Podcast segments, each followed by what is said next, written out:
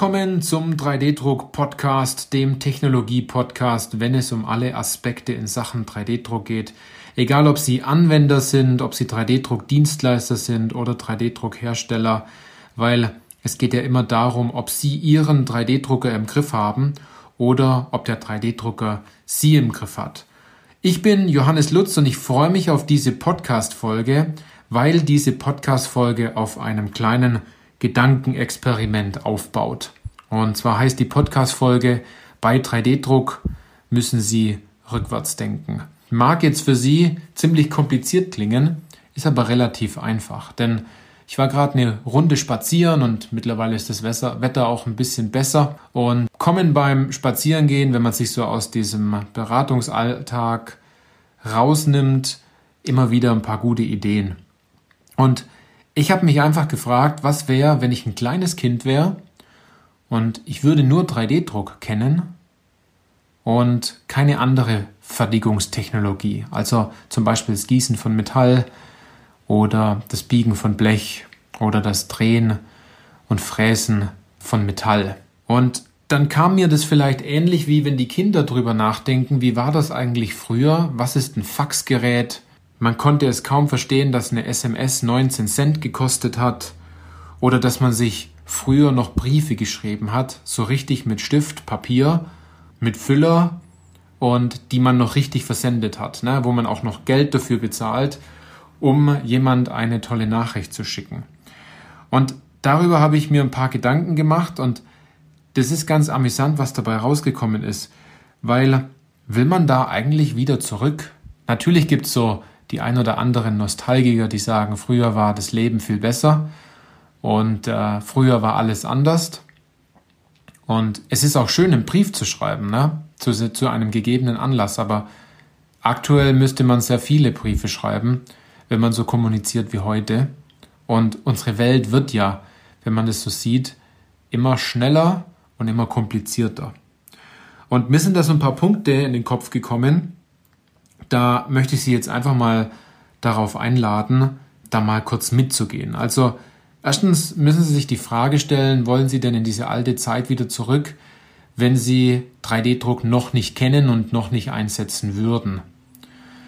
In dem Fall. Haben Sie vielleicht schon Anwendungen, wo 3D-Druck zum Einsatz kommt und das müssten Sie dann sehr aufwendig mit einer anderen Technologie machen? Das ist also die erste Frage, die Sie sich vielleicht, sollten Sie sich darüber vielleicht Gedanken machen.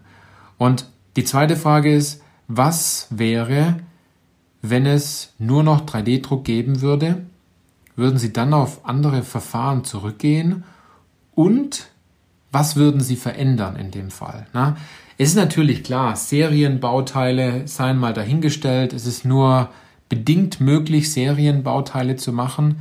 In der additiven Fertigung natürlich werden die Technologien jetzt immer schicker und schneller. Ähm, zum Beispiel das, das Binder-Chatting und auch im SLS-Bereich lässt sich schon ziemlich viel, was das Thema Serie angeht, machen. Aber wie sieht's denn mit Individualität aus und der Umsetzung von überhaupt von Anwendungen und das Zusammenfassen von mehreren Bauteilen zu einem Bauteil, das Hinzufügen von mehreren Funktionen zu einem Bauteil. Darüber muss man sich mal Gedanken machen. Und wenn man dann noch einen Schritt weiter geht, dann sind wir in der additiven Fertigung in einer sehr tollen Lage, denn es gibt für nahezu jeden Anwendungsbereich in der additiven Fertigung nochmal separat ein extra Verfahren.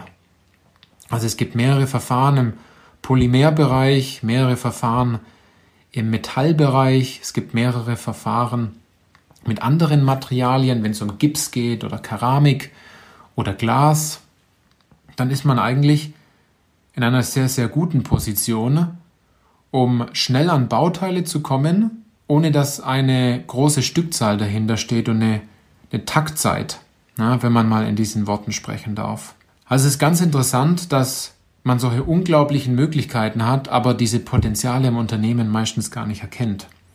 Und ein weiterer Punkt ist, dass die eigene Denkweise oder der eigene Kopf demjenigen meistens im Weg steht, denn wir haben in unserer Beratung Folgendes herausgefunden. Auch wenn viele Dinge in der Technik passen, das Material passt, die Festigkeit passt, der Preis passt, besser gesagt die Prozesskosten dazu passen, die Verfügbarkeit passt und ganz viele Dinge, die noch zu ihrer Anwendung zählen. Aber es gibt sehr viele Kunden, die es dann trotzdem nicht tun.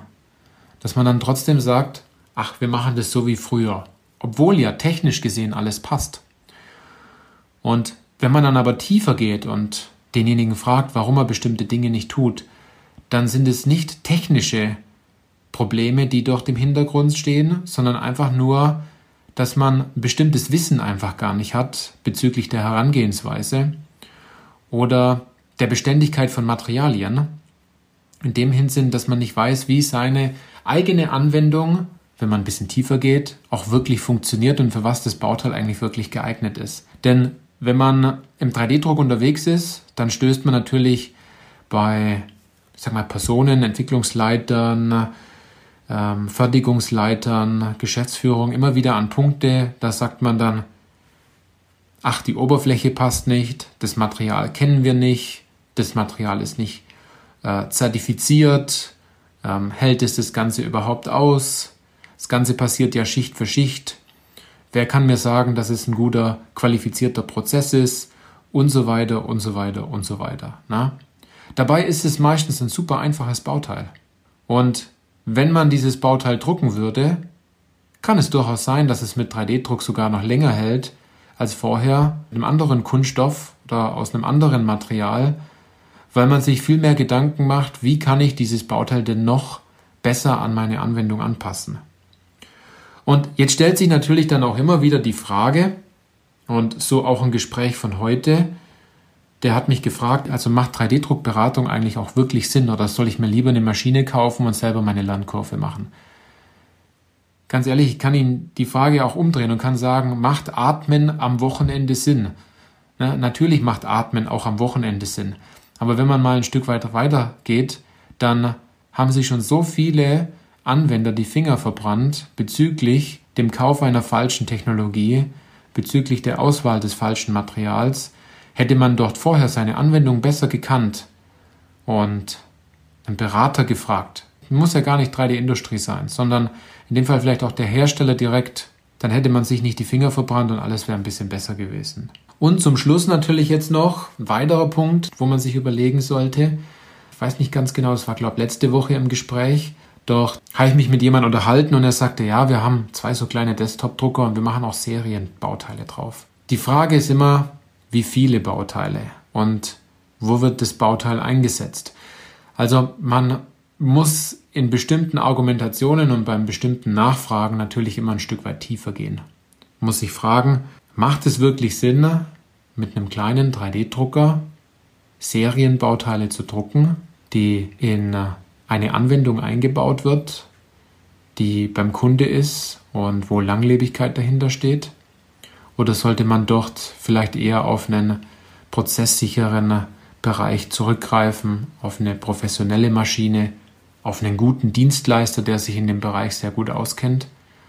Und jetzt sind wir mal ehrlich, das kennen wir in dem Fall ja alle, dass es ja immer darum geht, haben Sie Ihren 3D-Drucker im Griff oder hat der 3D-Drucker Sie im Griff? Und bei einigen Desktop-Druckern, das möchten viele ja auch nicht glauben, ist man sehr lange damit beschäftigt, den Drucker manchmal zum Laufen zu kriegen oder man hat schlaflose Nächte, weil man nicht weiß, was am nächsten Tag einen im Büro erwartet.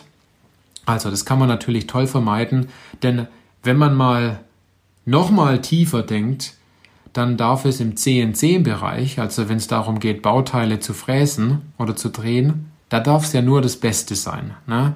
Eine 5-Achs Dreh- und Fräszentrum mit dies und jener Spindel und diesem Werkzeugwechsel, aber wenn es um 3D-Druck geht, dann soll es die einfachste und kleinste Maschine sein, weil die kann es ja auch. Also da muss man ein bisschen auf seine Denkweise achten. Das ist ganz wichtig. Ja, auf dieses Gedankenexperiment wollte ich Sie ganz kurz mitnehmen. Es waren natürlich einige Fragen dabei. Überlegen Sie da einfach mal oder sagen Sie, ist einfach totaler Quatsch, was der Johannes Lutz hier erzählt. Ganz wichtig, lassen Sie es mich wissen dann ist die Kommunikation nicht so einseitig von meiner Seite, sondern geben Sie mir eine kurze Rückmeldung, wie Sie darüber denken. Ich finde es ganz interessant. Noch ein weiterer Punkt, den ich Ihnen noch mitgeben möchte, bevor die Podcast-Folge jetzt gleich zu Ende ist, ist, next, na, vielleicht nächste oder übernächste Folge wird eine tolle Zusammenfassung vom 3D-Druck in der Automobilindustrie Seminar. Das Seminar war online, dort wird es eine tolle Zusammenfassung geben. Ich habe mir schon einige Stichpunkte zusammengeschrieben, wenn Sie in der Automobilindustrie sind. Na, Sie sind Tier, Tier 1 oder Tier 2 oder Sie liefern zu einem Zulieferer in dem Fall, nutzen dabei 3D-Druck, dann kann die nächste Folge oder einer der nächsten Folgen super interessant für Sie sein, wo Sie einiges mitnehmen können. Genau. So viel zu der Podcast-Folge heute. Ich freue mich natürlich dann wieder nächste Woche zu Ihnen sprechen zu können und äh, dort erwartet Sie wieder einiges. Ich kann sagen, es sind demnächst wieder auch einige Interviews geplant, also es gibt wieder tolle Interviews. In diesem Sinne, wenn Ihnen der Podcast gefallen hat, dann geben Sie uns einfach eine 5-Sterne-Bewertung oder Sie empfehlen uns entsprechend weiter. Bleiben Sie gesund und bis zur nächsten Podcast-Folge.